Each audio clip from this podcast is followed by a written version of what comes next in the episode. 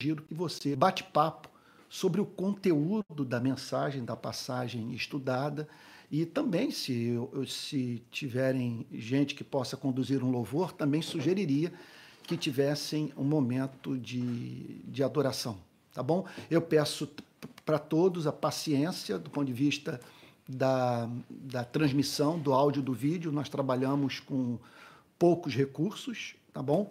É, a ideia é aperfeiçoar essa transmissão, mas hoje é isso que temos. E eu espero que tudo seja compensado pelo conteúdo, tá bom? Então, é, conforme eu havia dito, é, todo domingo de manhã nós analisamos um texto do, de um dos milagres de Cristo, domingo de manhã. Então, é, assim temos feito há um ano e meio, aproximadamente, um ano e meio. E todos os domingos à noite nós analisamos as parábolas de Cristo. Sabe? Então hoje nós vamos fazer o exame de, de Mateus capítulo 18, verso 21 em diante. Mateus capítulo 18, verso 21 em diante. Né? Então eu ainda tô, estou sobre o impacto do texto de hoje de manhã que me fez um bem enorme, meu Deus do céu. Maravilhoso hoje o, assim, é, rever o, conteúdo do texto da missão dos 70. Foi um negócio muito especial para mim.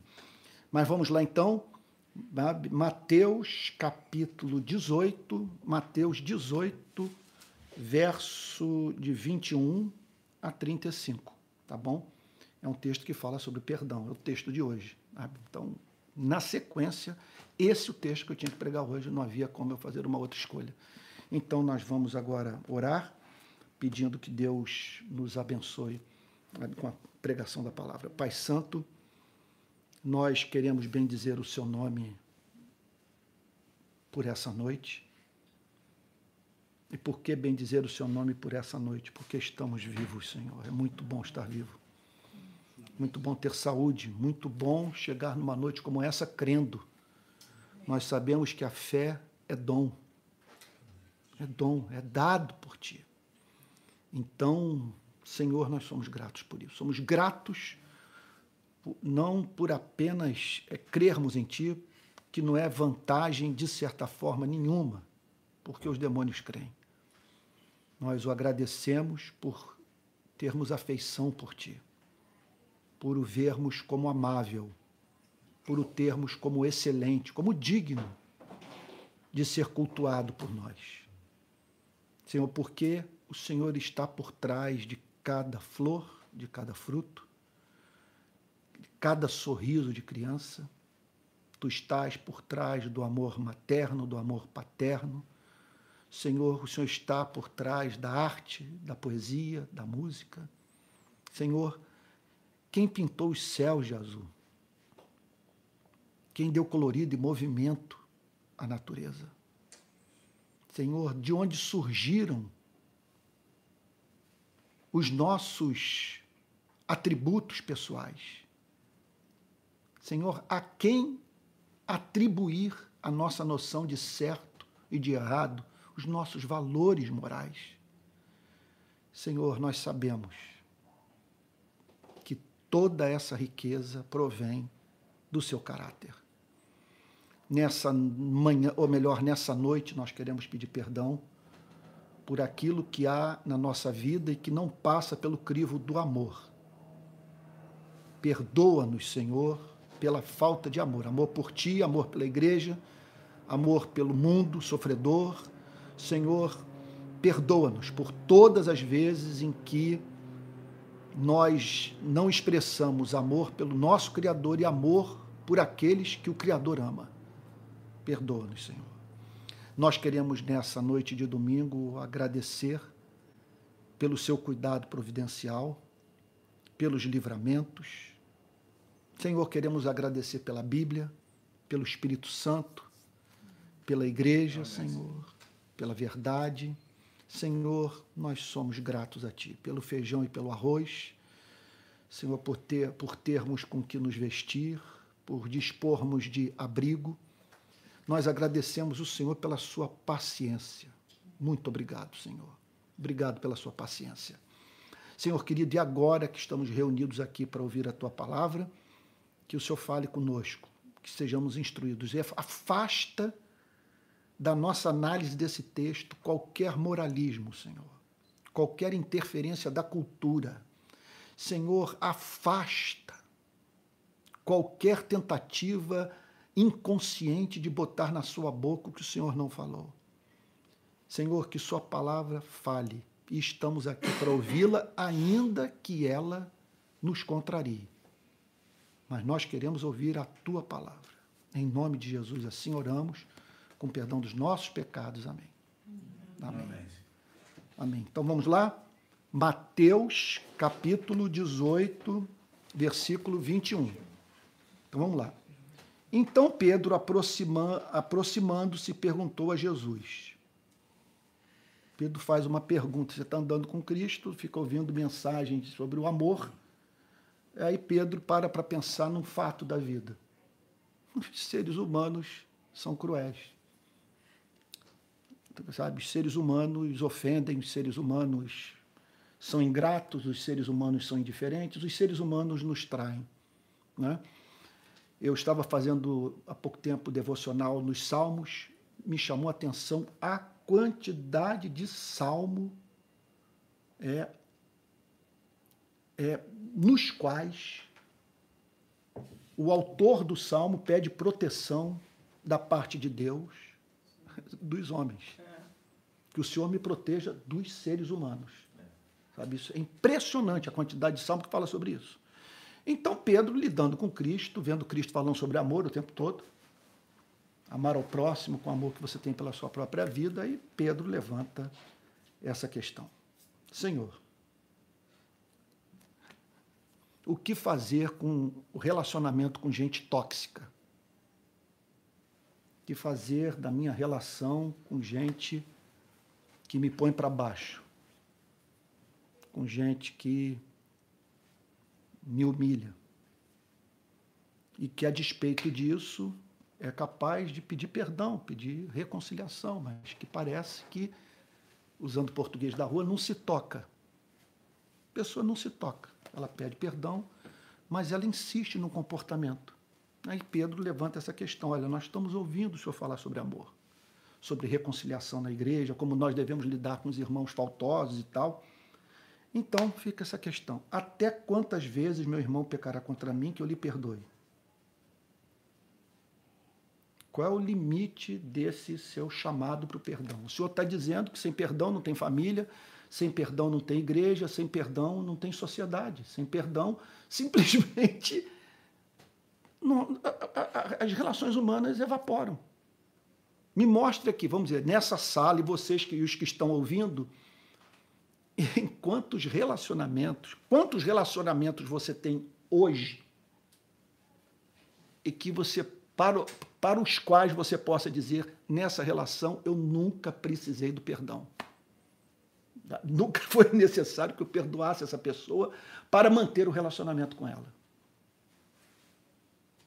Então, Pedro, percebendo a complexidade das relações humanas e o chamado ao amor, ele percebeu duas coisas a existência de pessoas. Eu estou usando deliberadamente a terminologia do momento, pessoas tóxicas. Não se fala outra coisa como me proteger das pessoas tóxicas, como que me livrar das pessoas tóxicas, porque tem pessoas tóxicas, como que me, como me preservar de relações abusivas. Sabe? É o tempo todo as redes sociais falando sobre isso. Então Pedro diz, olha, tem gente assim. Se essa gente, né, procurar a nós, seus discípulos, nós queremos ser fiéis a ti, sabe? Pedindo perdão, até qual é o limite desse perdão? Sete vezes, o número da, da perfeição, né? Até sete vezes é, há um limite. Depois, na oitava vez, nós devemos considerar essa pessoa, portanto, perversa, sem esperança, sabe, sem solução, alguém que nós devemos banir da nossa vida. E aí Jesus responde a pergunta honesta feita pelo apóstolo Pedro. Não digo a você que perdoe até sete vezes, mas até 70 vezes 7. Com isso, Jesus está dizendo o seguinte: não adianta ficar multiplicando, vamos tentar entender os números, o que, que significa. Gente, o que ele está dizendo é o seguinte: sabe? É, pecou, veio a você pedir perdão, dê uma chance para essa pessoa renascer em sua vida. Ainda que a sabedoria exija que tenha que haver um ajuste nesse relacionamento, sabe? É, contudo, que esse ajuste respeite o, o amor, o perdão. O perdão tem que prevalecer. Você pode pensar no ajuste. A sabedoria está pedindo que você não mantenha mais a relação nas mesmas bases de outrora. A gente pode pensar numa série de situações em que a sabedoria pede isso de nós. Mas o que Jesus está dizendo é o seguinte: mas não ao ponto de fazermos daquela pessoa uma adversária nossa, de querermos o seu mal. Sabe? Ou até mesmo de não pensarmos na possibilidade de aquele, aquele relacionamento considerado tóxico ser objeto da ação da graça divina, a ponto de, por meio do amor, vencermos a inimizade e tornarmos a nossa relação com alguém mais rica do que seria se não tivesse ocorrido o exercício do amor perdoador. Então, não digo a você que perdoe até sete vezes, mas até setenta vezes sete. Verso 23. Como Jesus sabia que havia apresentado para Pedro alguma coisa para a qual não havia paralelo nos códigos morais, alguma coisa que exige dos seres humanos aquilo que eles não costumam ter. Naturalmente, ninguém se comporta assim. Você precisa nascer de novo. Né? Então, Jesus apresenta as razões do perdão, o fundamento teológico do perdão. Por que, que o perdão é, no cristianismo, uma exigência moral? O reino dos céus é semelhante. Ele diz: olha, olhe para essa relação aqui de um rei com os seus súditos. Olha, isso é muito parecido com o reino dos céus. O reino dos céus é semelhante. Quando ele diz o reino dos céus é semelhante, ele está dizendo o seguinte: ao fazer uma analogia como essa, por favor, não tente levar essa, essa, essa analogia a uma aplicação exaustiva. É somente sobre alguns aspectos. Ele é semelhante. Não significa que ele é idêntico sob todas as perspectivas, mas num aspecto ele é semelhante. Num aspecto outro. O reino dos céus é semelhante a um rei que resolveu ajustar contas com os seus servos. Então, Jesus está aqui apresentando teologia para Pedro. Ele não espera da parte de ninguém um comportamento que não seja inteligente. Você faz o que faz porque você tem razões para fazê-lo. O reino dos céus é semelhante a um rei que resolveu ajustar contas com seus servos. Olha, olhe para isso. Olhe para um rei que tem no seu reino pessoas que contrariam dívida, que con contraíram dívida com ele. Então, essa relação do rei com, seu, com os seus servos endividados e de um rei que chama os seus servos para pagarem a dívida que contraíram, ela, é, ela projeta luz sobre o reino dos céus. Não, aí vamos ver sobre o que, que ele vai falar. Olha lá. E passando a fazê-lo, trouxeram-lhe um que lhe devia dez mil talentos. Trouxeram um que devia 10 mil talentos. Não é que ele veio espontaneamente, ele foi trazido. Não havia como ele não prestar contas. Ele foi trazido, apresentou uma ordem, foi dada. Chegou o momento do acerto de contas. É claro, não vamos entrar aqui, isso é uma parábola. Quais são, por que, que o rei fez isso? Será que precisava? Não, isso aqui é uma, é isso aqui é uma invenção. Aqui tudo é deliberado. Jesus, cada detalhe dessa história é deliberado. Foi propositalmente posto por Cristo, que não é uma história baseada em fatos reais. Ele inventa a história, por isso que nós precisamos prestar atenção em tudo, que é como um quadro do Madruga, né? Nada está ali por acaso. Então, isso aqui foi inventado. Não é, o, não é aquele tipo quadro, fotografia, que você reproduz a coisa de acordo com o que você está vendo. Não. Sabe? Mas mesmo assim é um elemento de deliberação. Mas aqui não é uma história que é, de algum reino que ele aplica. Não, ele inventa tudo para ensinar teologia, para ensinar os valores do reino. Então ele diz assim: E passando a fazê-lo, trouxeram-lhe um que lhe devia 10 mil talentos não tendo ele, porém, com que pagar. Ele é trazido à presença do rei e, contudo, há algo que marcava a relação desse súdito com o rei. Ele havia contraído uma dívida impagável. Ele não teria tempo de vida para pagar o que devia ao rei. E não apenas isso. Olha o que Jesus vai dizer mais adiante. Não tendo, porém, ele com que pagar, o patrão ordenou que fossem vendidos ele, a mulher, os filhos. É claro que Jesus não está dizendo que o reino dos céus é assim, que é essa tirania.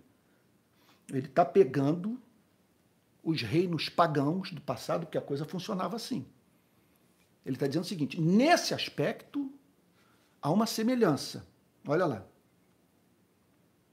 Não tendo ele, porém, com que pagar, ele admite o débito. Ele reconhece que a dívida era impagável. Aí houve da parte do rei a seguinte sentença: diante do ultraje que você praticou, e você sabe que se eu for condescendente com você, eu vou desestabilizar o meu reino. Se eu tratar você com leniência, simplesmente isso vai virar cultura. E eu não terei autoridade para condenar quem quer que seja. Então, eu ordeno que sejam vendidos você, sua mulher e seus filhos e tudo que você tem, de modo que assim a sua dívida seja paga. Essa é a sentença. Jesus, obviamente, gente, ele não está prescrevendo que os reis devem se comportar assim. Ele está pensando nesse reino hipotético. Então é o seguinte: diante do que houve, o que eu vou prescrever não vai pagar a dívida, mas é uma forma do meu nome ser honrado.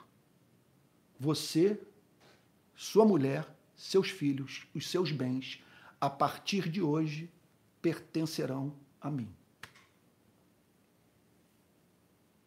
Vocês não terão mais liberdade, vocês não vão ter mais terra, vocês não serão senhores de sua própria vida. Seus filhos me servirão. Então, o que, que acontece? Ele ouve a sentença. E uma sentença que veio acompanhada do elemento de coerção.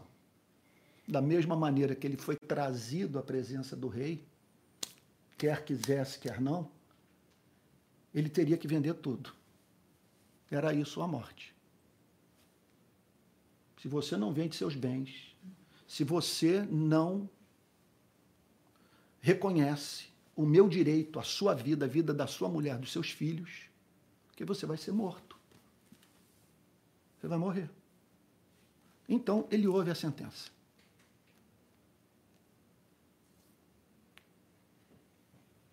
Verso 25. Não tendo ele, porém, com que pagar, essa frase é central para nós entendermos a lição da história. Não tendo ele com que pagar. Ele não havia como pagar a dívida. Não tendo ele com que pagar, o patrão ordenou que fosse vendidos ele, a mulher, os filhos e tudo que possuía, e que assim a dívida fosse paga. Então,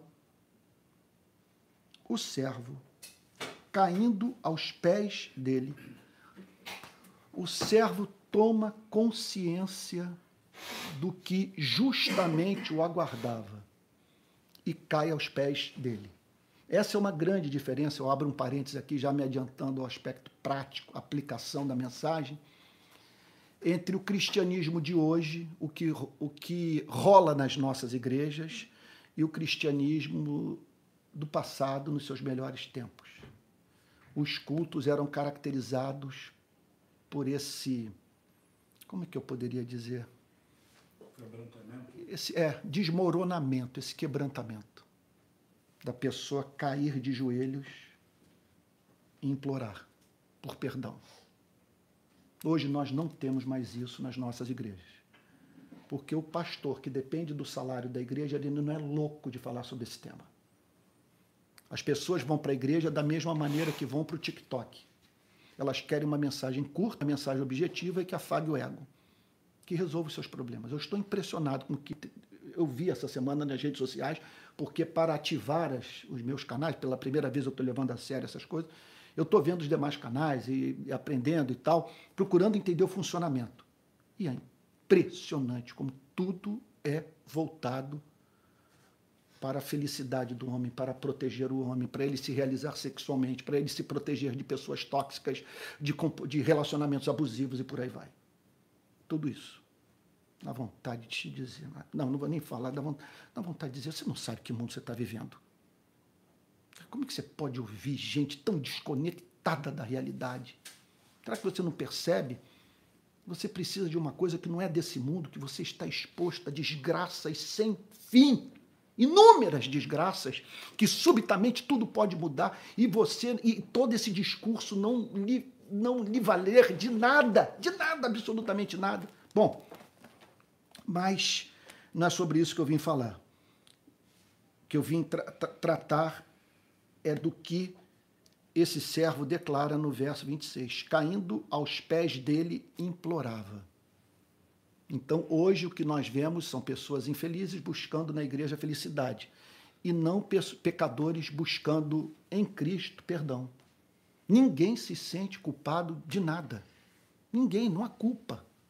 Não há culpa. Afinal de contas, nas redes sociais, no contato com sexólogos, com psicólogos, maus psicólogos, eu aprendo o seguinte, que eu sou vítima, vítima da vida, sou vítima dos meus pais, eu sou vítima da igreja, eu sou vítima do pastor, eu sou vítima da minha biologia, eu sou vítima dos meus problemas hormonais, eu sou vítima do inferno, sou vítima de tudo.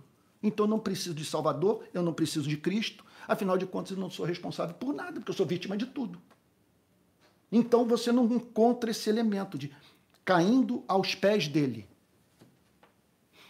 Qualquer descrição de avivamento você observa esse fenômeno. Contam que no, na pregação Pecadores nas Mãos de um Deus Irado, que é um sermão belíssimo, belíssimo, super profundo, teologicamente impecável. O título é duro, sabe? O título é duro. Mas é um, é, é um título assim cuja dureza você é, assim não condenaria se você pensasse naquele tipo de pessoa que você mais odeia na vida por exemplo, um soldado alemão no campo de concentração. Então ele prega essa mensagem. Contam que era uma congregação super arrogante e que a mensagem é, foi tão racional, tão bíblica, pregada com tamanha graça que as pessoas se seguravam no, na, nas pilastras da igreja com medo de serem tragadas pela terra. Hoje ninguém tem mais esse temor porque as pessoas acham que Deus é devedor a elas, elas não devem nada a Deus. E aí então, Jesus diz que esse homem cai de, aos pés dele e implora: tenha paciência comigo. Tenha paciência comigo. Eu já vou me adiantar a aplicação. Isso aí não é uma boa pregação, não, mas eu vou me adiantar. Quando ele diz tenha paciência comigo, ele está simplesmente dizendo o que a mulher pede para o marido. O que o marido pede para a mulher. O que o pai pede para o filho, o filho pede para o pai. O que o patrão pede para o empregado, o empregado pede para o patrão. Tudo que nós pedimos é o seguinte: me dê uma chance para eu me reabilitar na minha relação com você. Não passe essa sentença de vez. Senão vai acabar com tudo. Me dá mais uma chance. Não é a primeira vez que eu venho pedir. Só que Jesus aqui não bota um ser humano falando isso para um outro ser humano, ele põe um ser humano falando isso para Deus. Ele está simplesmente pedindo o seguinte: suspenda o seu julgamento. Não leve em consideração a sua lei. Trata-me como se eu não fosse responsável pelos meus pecados. Aí ele diz assim: Tenha paciência comigo e pagarei tudo ao Senhor. Tenha paciência comigo e pagarei tudo ao Senhor. Se o Senhor me der vida, se o Senhor não prescrever essa sentença terrível, que vai acabar com a vida dos meus filhos, com o meu casamento, vai me fazer com que eu perca minha autonomia. Se o Senhor me der alternativa, eu com os meus filhos, com minha mulher, e a partir do que nós temos, até do que foi apropriado por nós indevidamente e que prejudicou o seu reino, eu vou pagar tudo. Que era impossível. E o Senhor daquele servo, aí Jesus, tudo é deliberado, é, é de uma sabedoria. E o Senhor daquele servo, ele olha para aquele homem de joelhos, compadecendo-se, ele se compadece dele. O amor triunfa sobre a justiça. Ele sente compaixão por ver aquela pessoa desconjuntada, sem saber o que fazer da sua própria existência, diante de uma ameaça, a pior possível, porque o rei tinha recursos para fazer com que a lei fosse cumprida. E o senhor daquele servo, compadecendo-se, mandou-o embora e perdoou-lhe a dívida. Você imagina, meu Deus, você receber essa informação. No momento, você tem uma dívida impagável. Houve uma sentença de morte. E diante daqueles fatos todos, acachapante, você desmorona, cai de joelhos e clama pela humanidade do rei, por aquilo que havia de humano nele. E você toma consciência do fato de que o rei, a partir daquela confissão, passou a tratá-lo como se você não tivesse dívida alguma. Veja, Jesus deliberadamente descreve o rei não apenas suspendendo a sentença, mas cancelando a dívida. Ele poderia fazer o que ele pediu, que era dar mais uma chance. Ele daria a chance, mas ele teria que pagar a dívida. Pagar. A vida dele ia ser um inferno. É como alguns casamentos em que houve traição, e aí a parte que foi magoada simplesmente torna a vida do cônjuge um inferno. Sempre se reportando aquele problema, ou a traição, ou a palavra que não foi cumprida, ou sei lá, qualquer espécie de, de afronta sofrida. Então a pessoa dá o perdão, vamos manter essa relação, só que a parte é, que praticou ofensa simplesmente passa a viver no cativeiro. Ou de gente que praticou uma obra de bondade. Eu ajudei no momento crucial da sua vida. E a partir daquilo sua vida vira um inferno, você se torna um servo meu. Bom, Jesus descreve, quer dizer, alguma coisa, é extraordinário. Que rei é esse? Onde encontrar esse homem? A história é inventada. Repito, tudo deliberadamente inventado para ensinar teologia. Olha lá. O senhor daquele servo, compadecendo-se, mandou embora e perdoou-lhe a dívida. Você imagina aquele homem, aquele homem descendo do palácio. Meu Deus, com a dívida, sei lá, com um documento, alguma coisa, dívida cancelada, todos os soldados do rei, os juízes e tal, todo mundo sabendo que ninguém podia tocar naquele homem porque ele havia a palavra do rei. O rei disse: Eu não considero mais essa dívida. Porque a manifestação de tristeza foi tamanha que me comoveu. Assim, eu me compadeci dele. Bom, aí Jesus, propositalmente, dá um curso para a história que, olha, de propósito, ele conduz a conversa, a parábola, de modo a despertar em nós toda a raiva do mundo. Você ouve a história e você diz o seguinte, cara, esse sujeito tem que ser trucidado.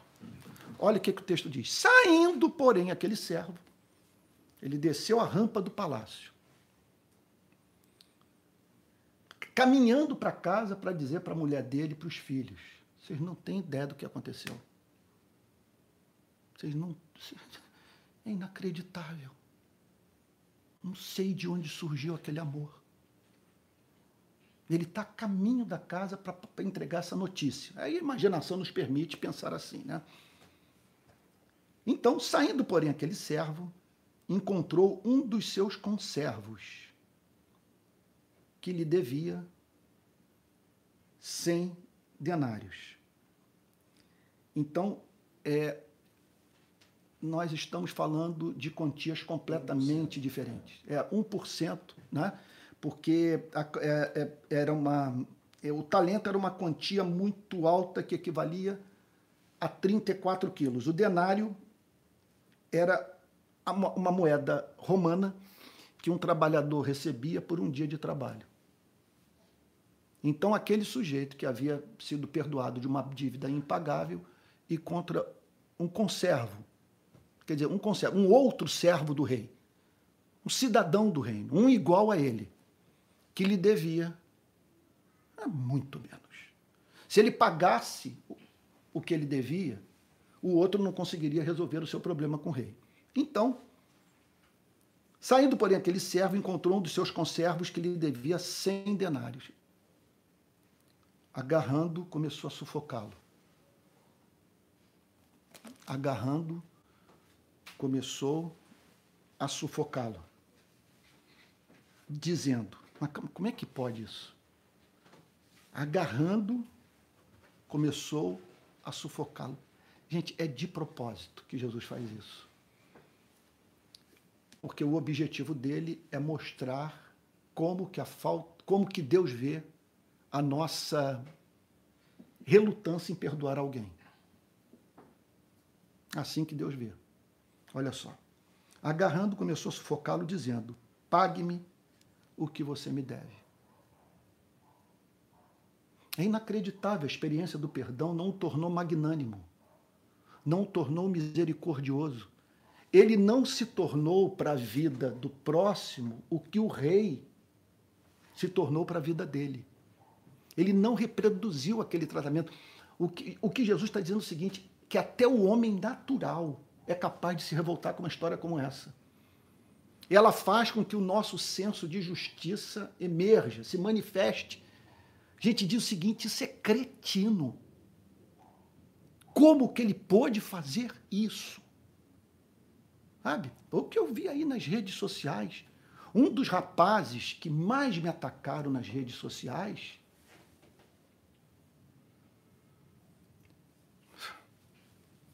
é um rapaz que, ah, não vou nem entrar em detalhe, mas o que ele fez é uma história completamente abominável. Aí eu olho para o comportamento dele e eu digo, mas meu Deus, se eu contar a história da vida dele, do que eu sei, do que ele fez com um amigo nosso em comum.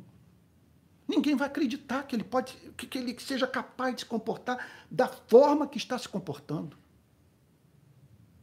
Ele destruiu uma família.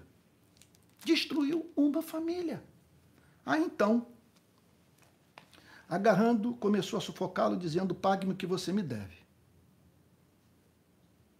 Bom, então o seu conservo caindo aos pés dele. Vocês já viram isso acontecer antes? Ele virou o rei. E o, e o conservo, ele próprio. Então seu conservo, caindo aos pés dele, pedia a mesma oração, a mesma palavra, a mesma súplica. Tenha paciência comigo e pagarei tudo a você.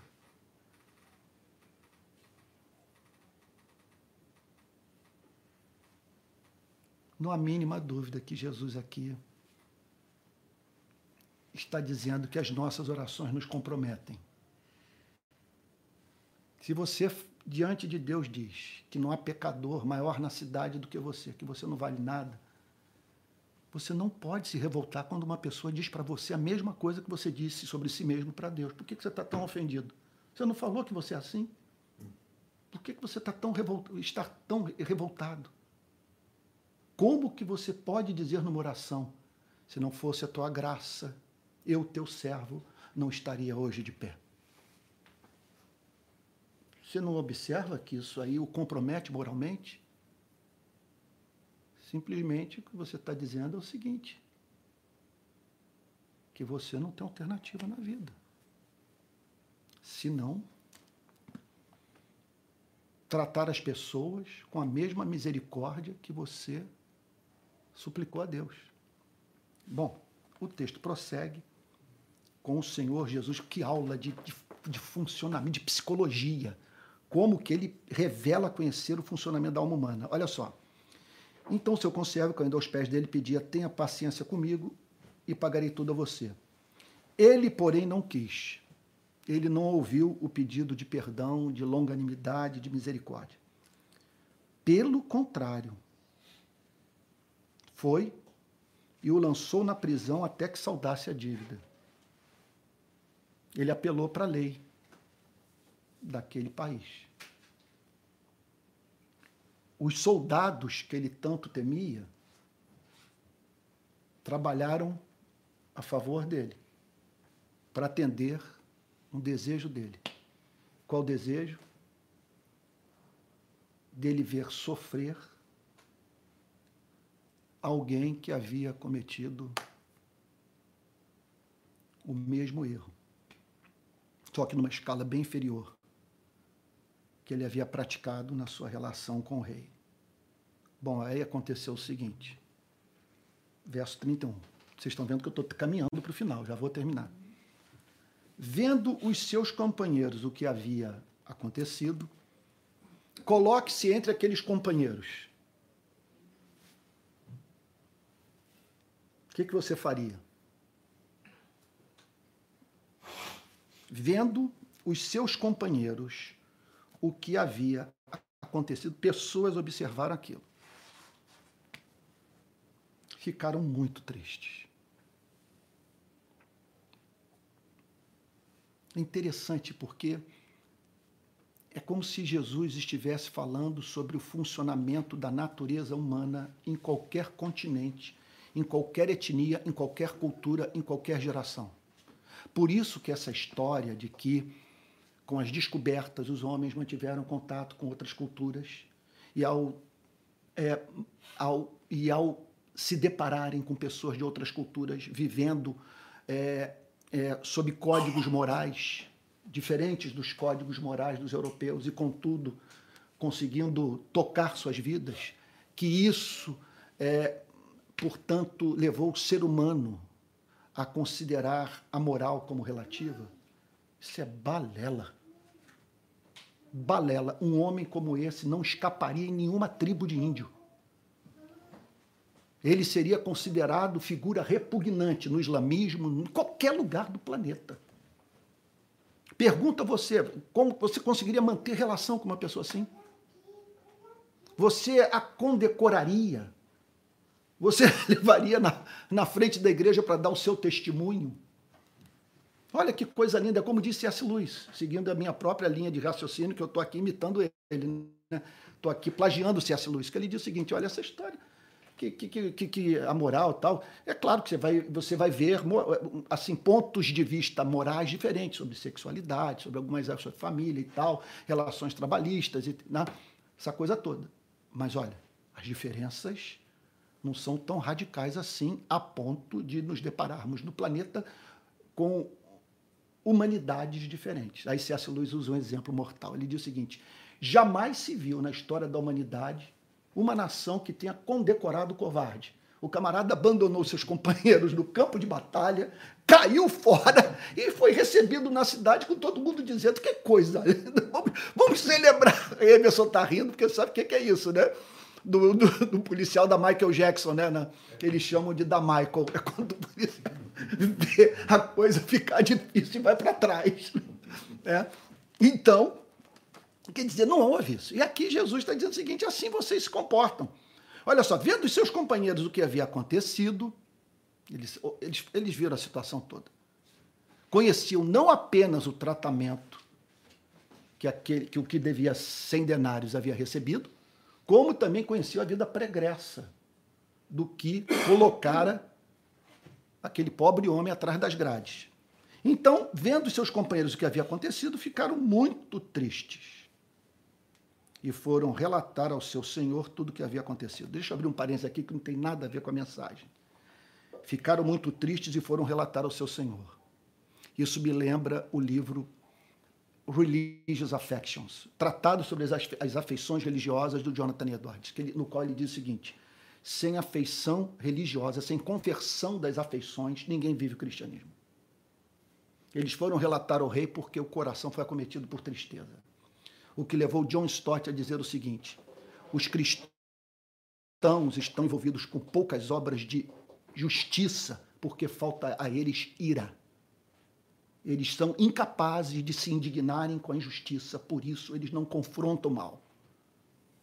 E aqui Jesus está. É claro, o objetivo de Cristo não é falar sobre isso. Mas eles, tomados de tristeza, foram em busca de uma retificação. Foram relatar ao seu Senhor tudo o que havia acontecido. Ah, não. O rei tem que saber tudo o que houve. Ele tem que saber quem é aquele homem que esteve na sua presença com lágrimas pedindo perdão. É inacreditável. É inacreditável. Isso é um comportamento. Como entender esse. Jesus está é o completo descompasso entre o que aquele sujeito foi numa cena e o que ele demonstrou ser numa outra.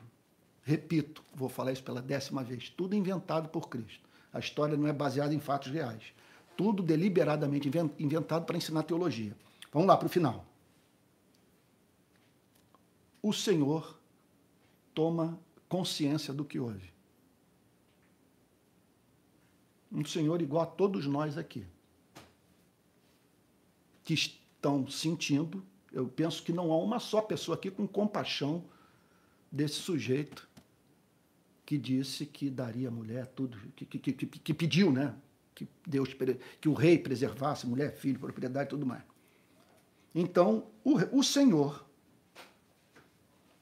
chamando aquele servo, perpassa todo o Novo Testamento a chegada do dia em que os seres humanos serão chamados diante de Deus. Ele chama aquele servo. Então o Senhor, chamando aquele servo, lhe disse: Servo malvado. Aí eu pergunto a vocês, Meu Deus, é claro, você vai ver o filme A Baleia, que nem eu fui ver essa semana lá no, no Reserva. Você vê o que aquele homem, o, o, o, né, o personagem central, passou nas mãos da igreja. Mas aquele filme fala toda a verdade? Que tipo de cristianismo nós queremos? Um é o cristianismo daquela igreja Nova Vida, né? New Life.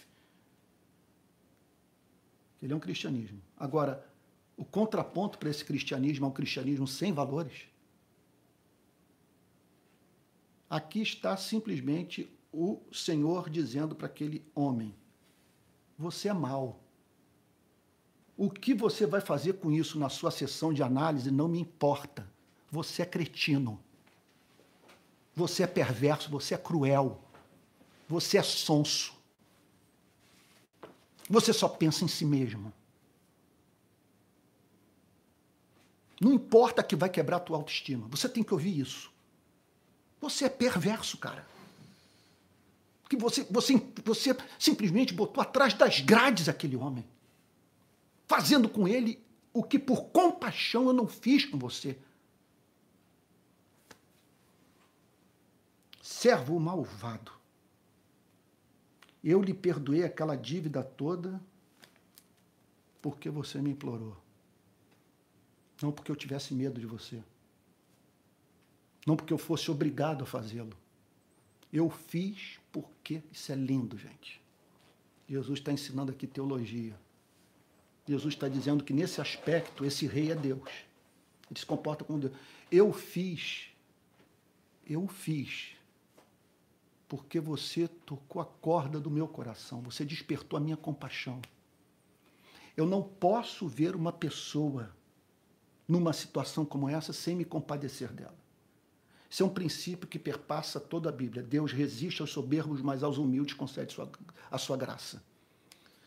Eu perdoei toda aquela dívida porque você me implorou. E aí a bomba atômica. Aí a aplicação ética. Será que você também não devia ter compaixão do seu conservo, assim como eu tive compaixão de você? Acabou. Nesse ponto, o cristianismo, ele. Meu Deus. Ele, com a sua doutrina da salvação, nos apresenta uma implicação ética insofismável. Toda essa ideia de que nós somos salvos pela graça deve nos conduzir a um comportamento gracioso. Não tem jeito, você não tem para onde correr. Isso é até raciocínio lógico. Será que você também não devia ter compaixão do seu conservo, assim como eu tive compaixão de você? Aí os dois últimos versículos. Indignando-se. Gente,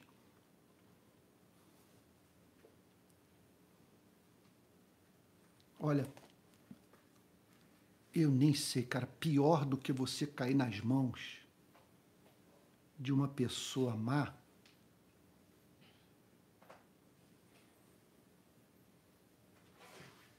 Vê se vocês concordam com o que eu vou dizer. É você cair nas mãos de uma pessoa boa.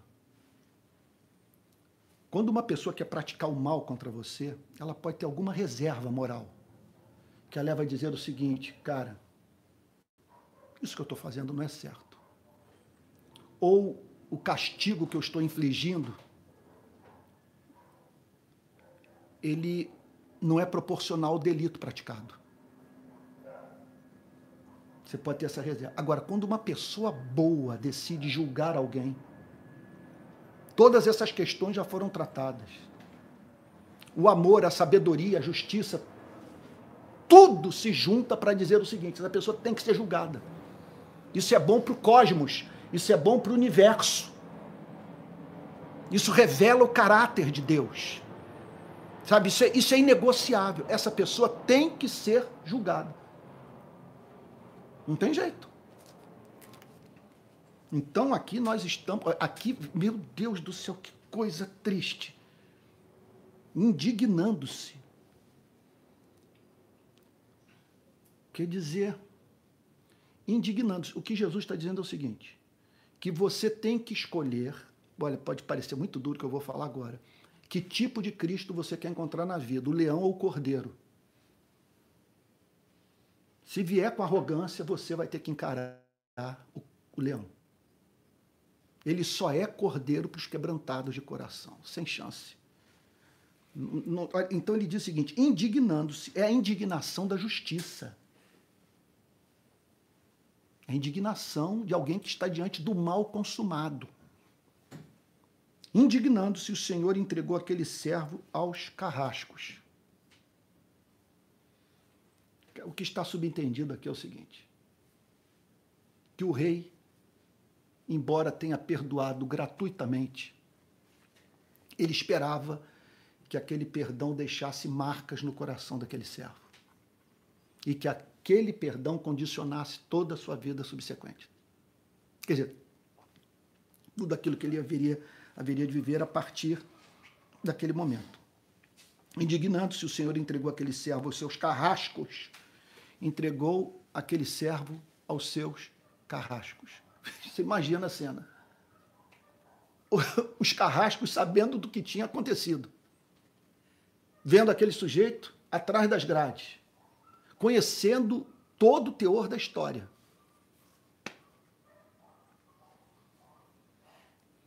Então aquele, aquele senhor entregou aquele servo aos seus carrascos até que lhe pagasse toda a dívida.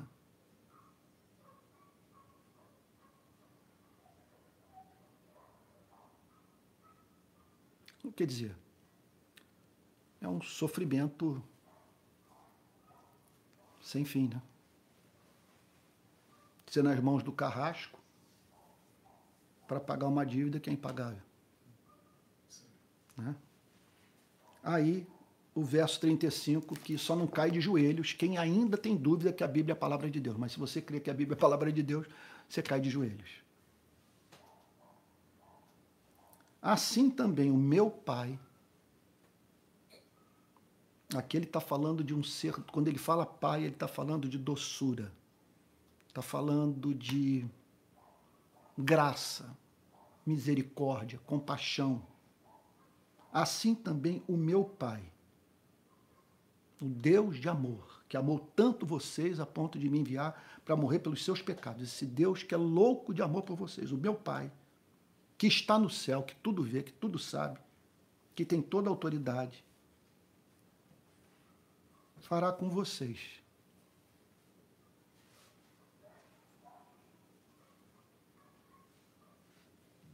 Se do íntimo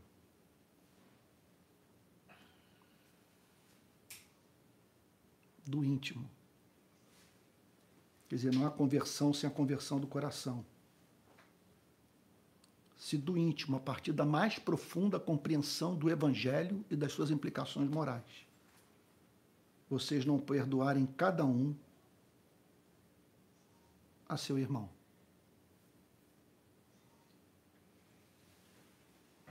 O que Jesus está dizendo é o seguinte: é que é impossível uma pessoa ter um encontro com Deus nos termos, aqui eu concluo mesmo, nos termos em que esse servo teve com aquele rei, nessa parábola, é impossível. E essa pessoa reproduzir essa espécie de comportamento. Aí que eu insisto com vocês. O espírito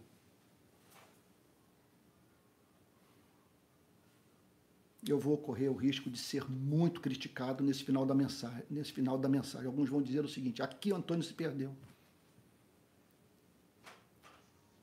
Eu estou convencido que esse espírito conservador radical da extrema direita radical é a antítese desse tipo de ser humano que o cristianismo quer formar.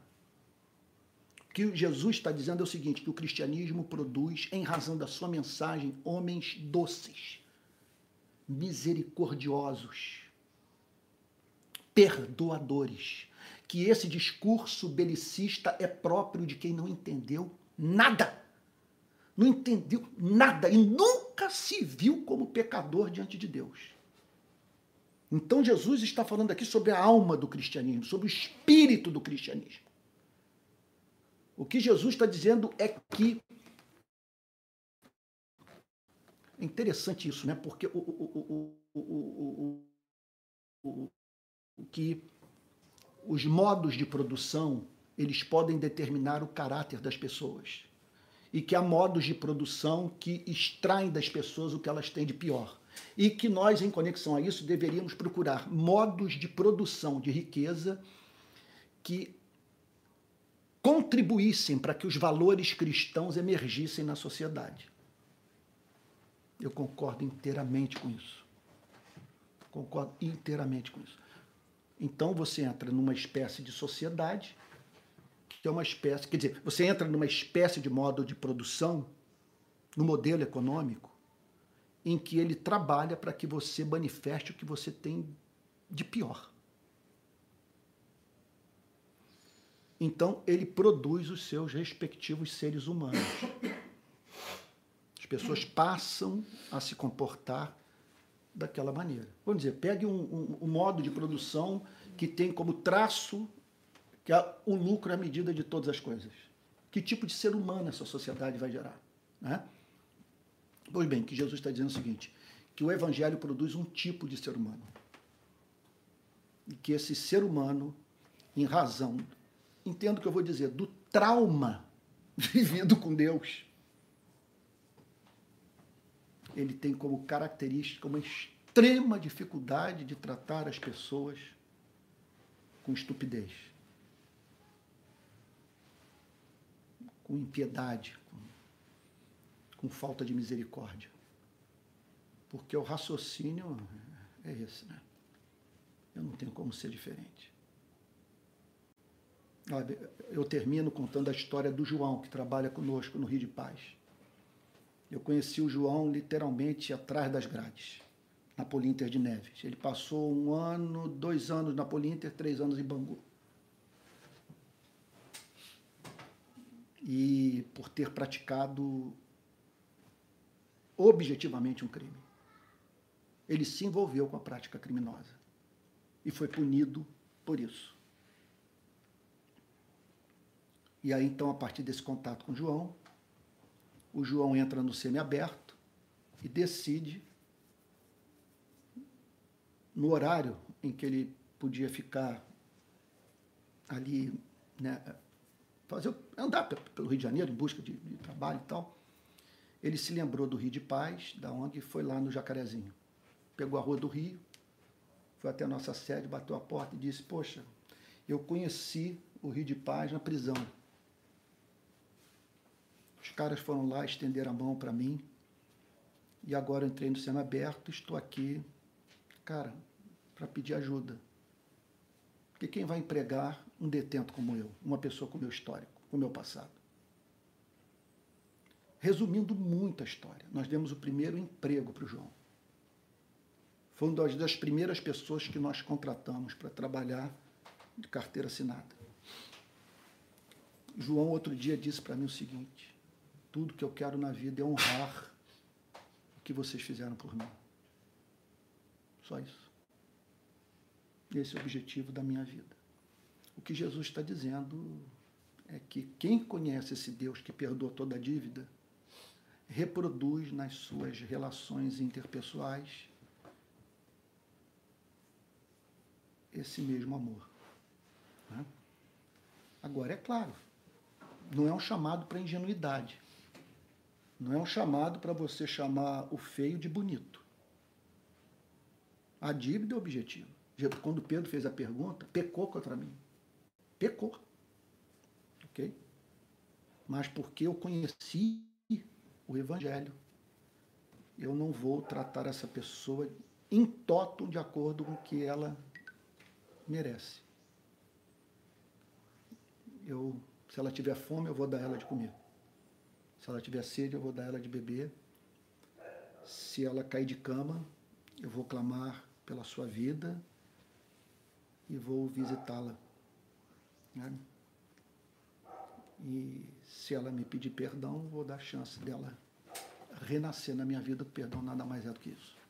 Bom, é isso. Mensagem complicada essa, né? De pregar, de ouvir. Mas eu estou certo que os irmãos, apesar da, imperfeição da pregação,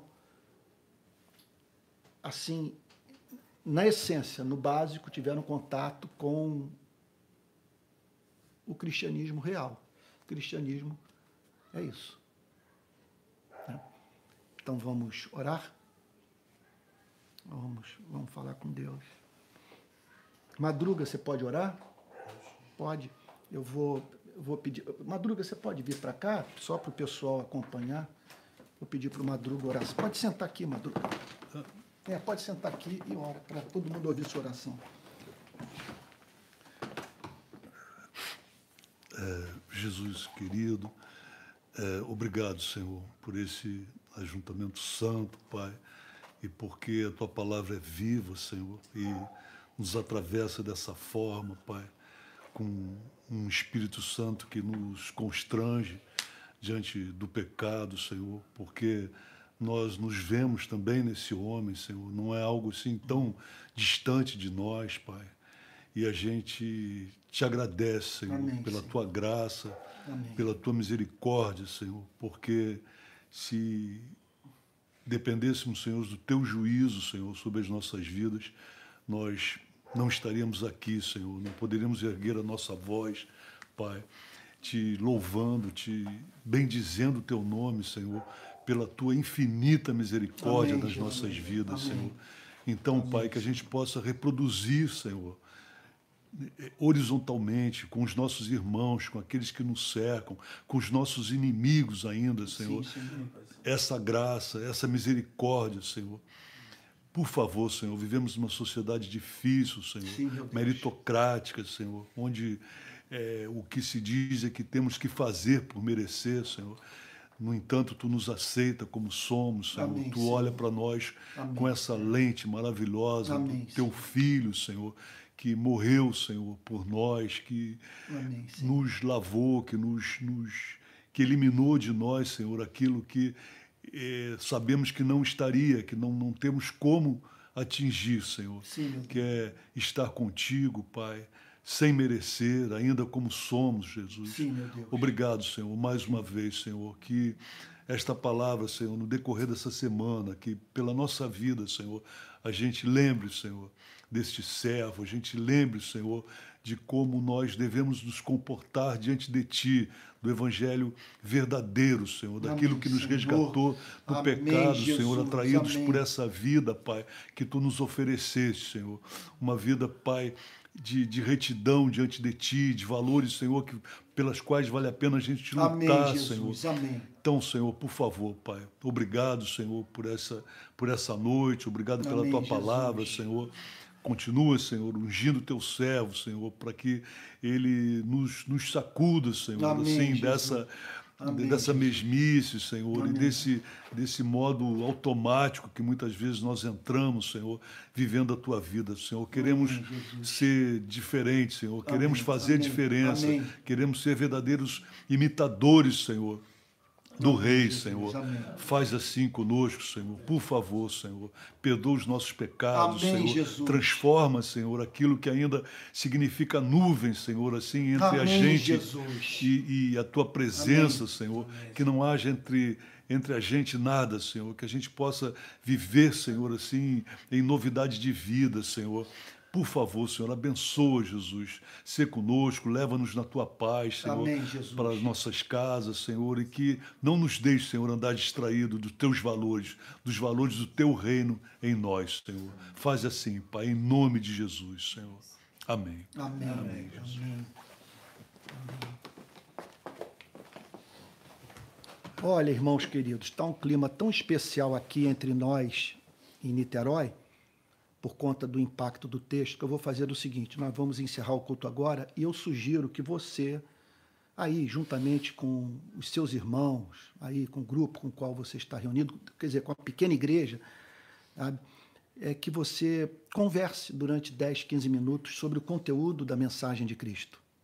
Não deixe de fazer isso, tá bom? Então, olha só, vou encerrar dizendo o seguinte: se você quiser ajudar a rede de pequenas igrejas, esse é o nosso Pix. Pix rpi22@gmail.com. Com esse recurso, nós vamos manter a nossa estrutura, se Deus quiser ajudar os pobres, eh, manter os nossos obreiros e tal, e assim levar o sonho da rede de pequenas igrejas para o país, de o sonho da rede de pequenas igrejas para o nosso país. Então, sugiro que você faça isso. Eu presumo que tem muita gente impactada com a mensagem de Cristo. Então, nós vamos fazer isso aqui agora. Vamos ter mais um pouquinho de oração, vamos conversar sobre a mensagem de Jesus, tá bom? E depois ter um momento de comunhão, ter uma refeiçãozinha aqui nos aguardando. Mas faço mesmo, tá? Vamos receber a benção apostólica? Que a graça do nosso Senhor e Salvador Jesus Cristo, o amor de Deus o Pai e a comunhão do Espírito Santo sejam com cada um de vocês, desde agora e para todos sempre. Amém. Amém. Fique com Jesus. Até o próximo domingo. E amanhã, podcast, às 8 horas, Pedro e eu, tá bom? Respondendo perguntas, falando sobre teologia. Deus te guarde.